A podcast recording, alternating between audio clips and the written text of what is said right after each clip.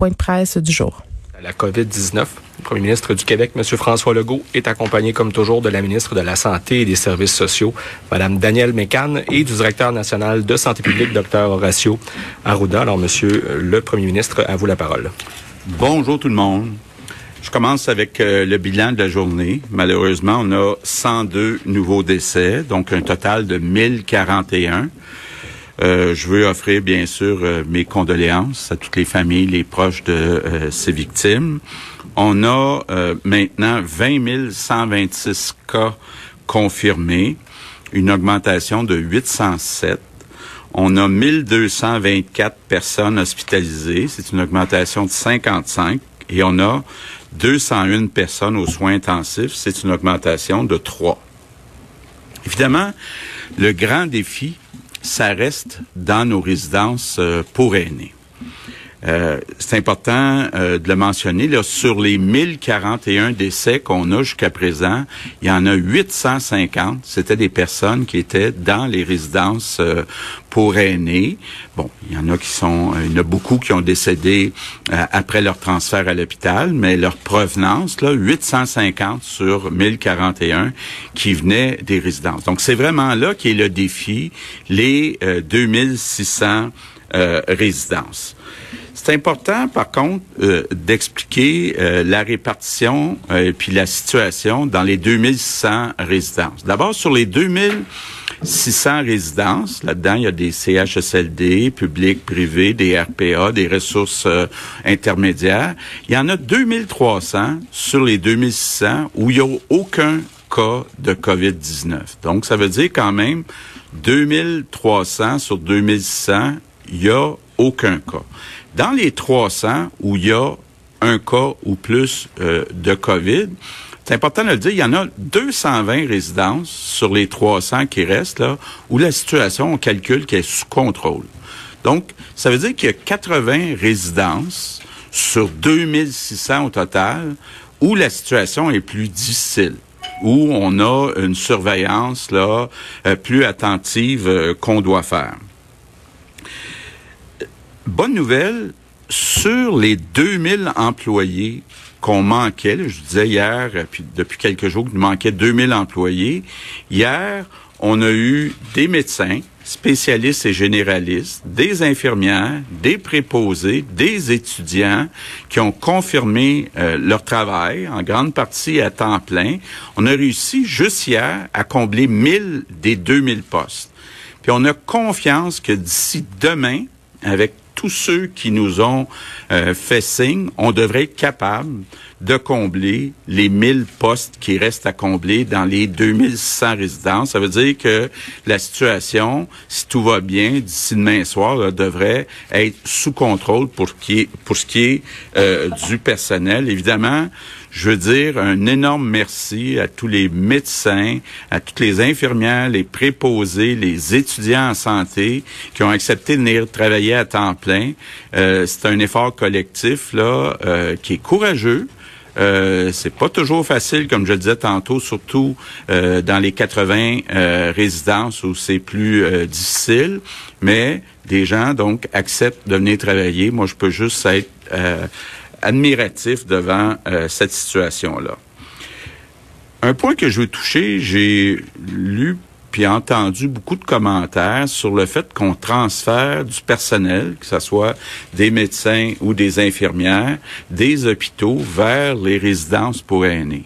Bon, d'abord, ce qui est important de se dire, c'est que l'urgence est vraiment dans les résidences quand je vous dis que sur 1041 décès, il y en a 850, c'est des gens qui viennent des résidences, ça veut dire qu'il y a beaucoup de travail qui doit être fait là. Mais ce qui est important de préciser, c'est qu'on n'a pas euh, euh, retardé d'activités urgentes dans les hôpitaux.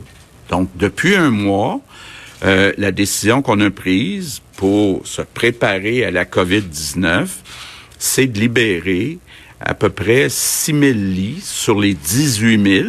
Ça veut dire qu'il y en a encore 12 000 lits où il y a des activités dans nos euh, hôpitaux.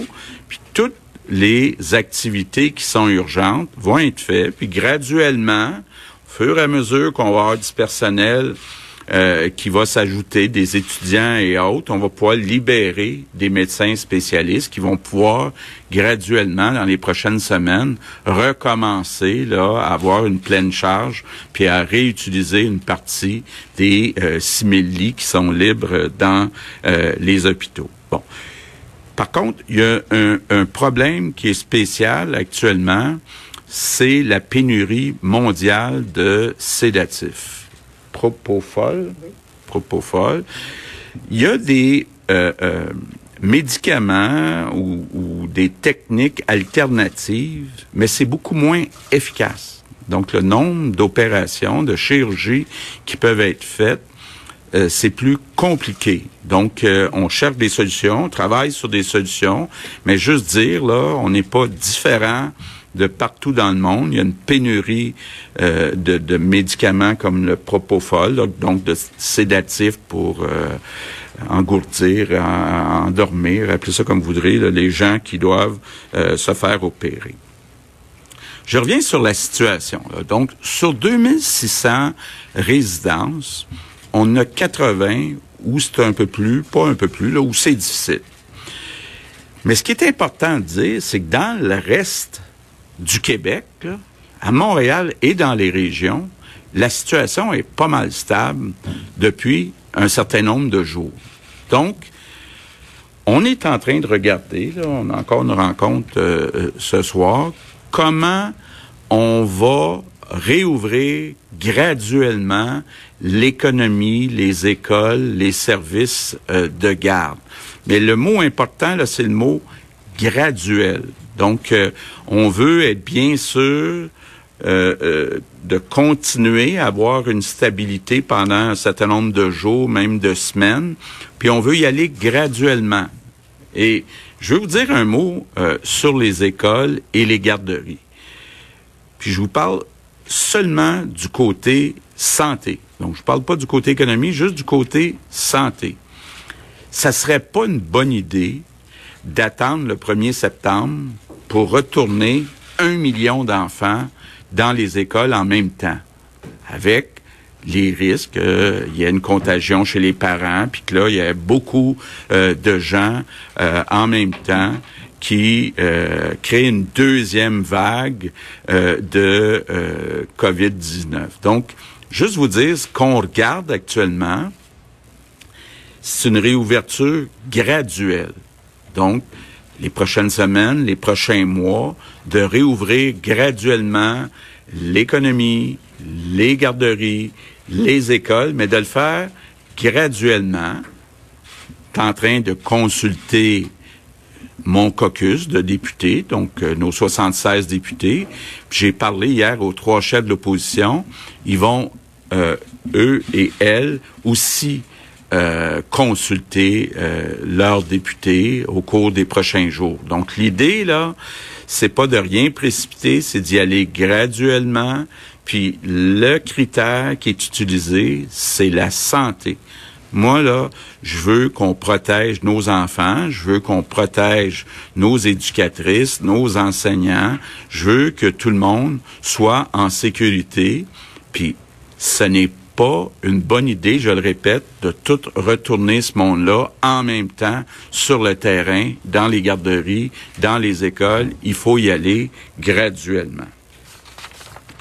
Parlant de réouverture, euh, autre bonne nouvelle, l'UPA, dont l'Union des producteurs agricoles, nous dit qu'ils sont débordés d'appels de jeunes et de moins jeunes qui veulent aller travailler sur les fermes cet été. Donc, très, très content d'entendre ça. Euh, je sais que c'est pas facile. Euh, j'ai fait ça quand j'étais jeune au collège McDonald à Sainte-Anne-de-Bellevue, aller ramasser des fraises. Là. Les premiers jours, c'est dur pour le dos très, très dur pour le dos d'être penché toute la journée, mais c'est une belle expérience en plein air. Je vois qu'il y a des journalistes qui sont intéressés là. C'est c'est ouvert pour vous aussi là. Donc, euh, je pense que c'est important. On l'a dit euh, depuis quelques semaines. On veut un Québec qui est plus autonome euh, pour sa nourriture. Ça veut dire qu'il faut avoir plus de monde dans nos fermes, dans nos champs Puis d'ailleurs, je vais en profiter pour remercier nos producteurs agricoles. C'est un travail qui est dur. Eux autres sont là à l'année, mais c'est grâce à nos producteurs agricoles qu'on a des produits frais, des produits locaux dans nos épiceries. Donc, c'est mon remerciement euh, du jour. Donc, euh, je conclue en disant, faut pas lâcher. On va s'en sortir ensemble. Merci. Maintenant en anglais. Alors, euh,